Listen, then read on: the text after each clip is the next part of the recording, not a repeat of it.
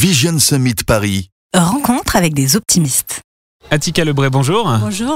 Vous êtes experte en pédagogie pour enfants. Oui. Et ça tombe bien parce que quand on pense à l'entreprise de demain, il est impossible de ne pas penser à ceux qui la feront, c'est-à-dire les enfants euh, d'aujourd'hui. Euh, on rencontre beaucoup de jeunes salariés dans le système actuel qui, après 2-3 ans passés dans la vie active, se sentent paumés. C'est leur mot. Est-ce que c'est pas un peu de la faute de notre système éducatif, ça Euh, effectivement, je pense que, et ça va même au-delà, moi je côtoie aussi des adultes de 40 ans qui se rendent compte qu'en fait ils ont paumé 20 ans de leur vie euh, euh, parce qu'en fait ils n'ont pas suivi, leur vie professionnelle n'a pas de sens. Et effectivement, en fait, moi j'ai été étudiante en droit.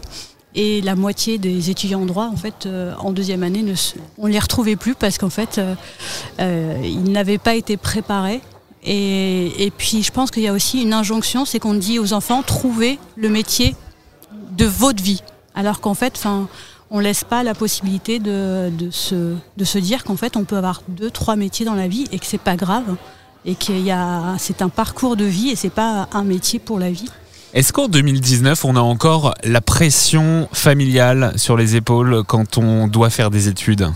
Ah oui, je pense vraiment. Enfin, j'ai été nounou pendant 14 ans. Et euh, j'ai une petite anecdote, j'avais un petit garçon qui un jour a dit à ses parents euh, Moi, quand je serai grand, je veux devenir éboueur. Donc là, j'ai vu les parents des enfants, euh, le visage des parents en fait devenir blême. Et en fait, j'ai expliqué aux parents qu'en fait, tous les jours, en fait, on croisait un homme qui était éboueur, qui était heureux, qui avait le sourire tout le temps. Les hommes d'affaires de la défense venaient le saluer euh, discuter avec lui. Il était super cultivé, il travaillait dehors. Et donc j'ai dit aux, parents, en fait, votre enfant, il veut juste être heureux comme cet homme, en fait. Et du coup, en fait, ça pouvait briser le fait de dire, euh, non, non, mais tu seras pas éboueur. Ça brisait en fait le, rêve de ce petit enfant d'être juste heureux en fait. Et on met beaucoup de pression sur, euh, enfin sur l'avenir des, en- des enfants. oui, il faut que tu aies un métier qui va, où tu vas gagner de l'argent. Alors qu'en fait, moi, quand j'accompagne les enfants, c'est pour qu'ils soient heureux quel que soit le métier qu'ils choisiront. Euh, Quand on est euh, parent, on est souvent euh, désemparé hein, face au champ des possibles en matière d'orientation. Hein. C'est pas de la mauvaise volonté, c'est que c'est extrêmement compliqué quand même à comprendre le, système éducatif français et toutes les possibilités euh, qui en découlent. Comment on doit se comporter pour mettre son enfant sur la bonne voie et non pas sur la voie que l'on veut pour lui ou que le système voudrait pour lui? Euh, bah, c'est aussi pour ça que je me suis intéressée aux intelligences multiples. C'est qu'en fait, moi, mon but, c'est que je prends les enfants très jeunes et tout au long de leur vie, en fait, je leur ai créé des petits schémas où, en fait, euh, au fur et à mesure, ils mettent leur passion et je leur dis que les passions peuvent changer euh, tout au long de la vie, leur talent, leur peur aussi, leurs limites. Et du coup, la peur, c'est à chaque fois, on se donne un défi. En fait, on a des boîtes à peur et des boîtes à défis. À chaque fois qu'on qu'on dépasse une peur, en fait, ça devient une force, une qualité, parce que ça amène du courage. Et du coup, le but, c'est de, déterminer tout au long de la vie, en fait, de l'enfance et de l'adolescence, quels sont, en fait, qui on est vraiment.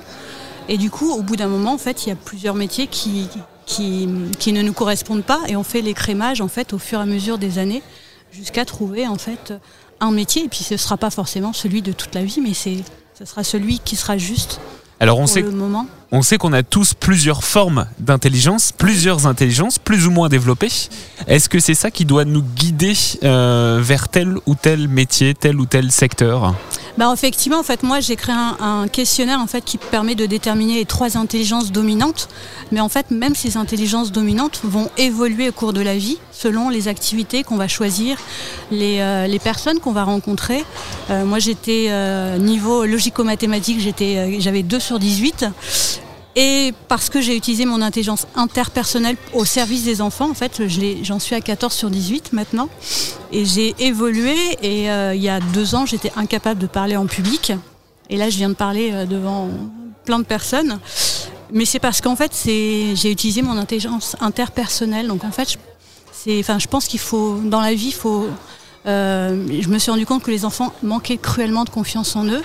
Et je pense qu'il faut aussi avoir confiance en soi, en les autres, les rencontres qu'on va pouvoir faire qui vont nous guider aussi sur un chemin qu'on n'a pas forcément choisi. Et puis en la vie, c'est qu'en fait, elle nous donne toujours les défis euh, qu'on est en mesure de, de, dépasser en fait. Et je crois qu'il faut arrêter de faire un amalgame qu'on fait souvent, c'est celui qu'on fait entre échec scolaire et intelligence. Ça n'a absolument rien à voir. Tout à fait. Ben, en fait, la théorie des intelligences multiples est née justement, Howard Gardner, qui l'a créée en 1983, euh, avait emmené ses élèves euh, dans un musée, enfin à une exposition.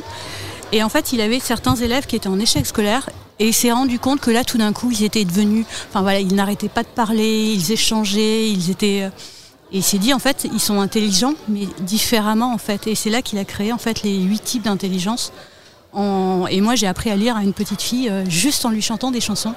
Hmm. Et ce jour-là, elle a dit mais, oh, mais en fait, je suis intelligente, alors que jusque-là, elle pensait être nulle. Et c'est ça, enfin voilà, c'est ça le sens de, de ma mission, c'est c'est de faire prendre conscience aux enfants qui sont peut-être intelligents différemment des autres, mais qui le sont, et qu'il n'y a pas de, il n'y a pas de, enfin ouais, il y a pas de, c'est pas grave si on l'est pas comme les autres. Au contraire, c'est une richesse euh, on en parlait tout à l'heure au tout début de cette interview. On a encore aujourd'hui le sentiment que le système éducatif est complètement euh, déconnecté du, monde du travail, du monde de l'entreprise. Euh, comment on peut entamer cette mutation aujourd'hui et créer des liens entre le système éducatif d'un côté et l'entreprise de l'autre? Euh, bah, je pense qu'en fait, la rencontre doit se faire grâce aux deux. En fait, c'est l'entreprise aussi qui doit pouvoir aussi emmener des chefs d'entreprise pour pouvoir aller témoigner de leur parcours et justement de parcours atypiques. Je pense que des self-made men qui voilà qui, parlent de leur expérience en disant enfin voilà j'ai été ça, je suis ça maintenant et voilà ce qui m'a enrichi, tout m'a enrichi.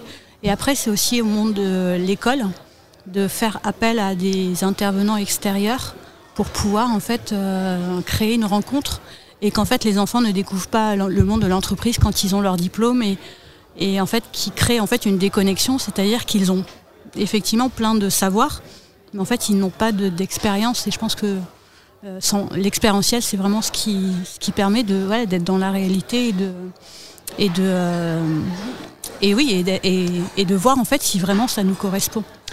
Dernière question, est-ce qu'en 2019, ça peut encore exister euh, ces enfants qui, comme vous et moi sans doute, ont dit un jour à leurs parents, ben, plus tard je serai pompier, plus tard je serai journaliste, plus tard. Est-ce qu'on, est-ce que ces rêves sont encore permis dans l'entreprise euh, version 2019 euh, oui, euh, en fait, ce que, je dis souvent aux entreprises dans lesquelles j'interviens, c'est qu'en fait, si elles ne sont pas prêtes à accueillir les enfants que je forme, c'est-à-dire qui connaissent leurs forces, leurs limites, qui, sont, qui, qui pratiquent la communication bienveillante, en fait, ils vont aller créer leur propre leur propre métier en fait. Et moi quand j'ai commencé comme coach pour enfants, l'URSSAF m'a dit non ça n'existe pas.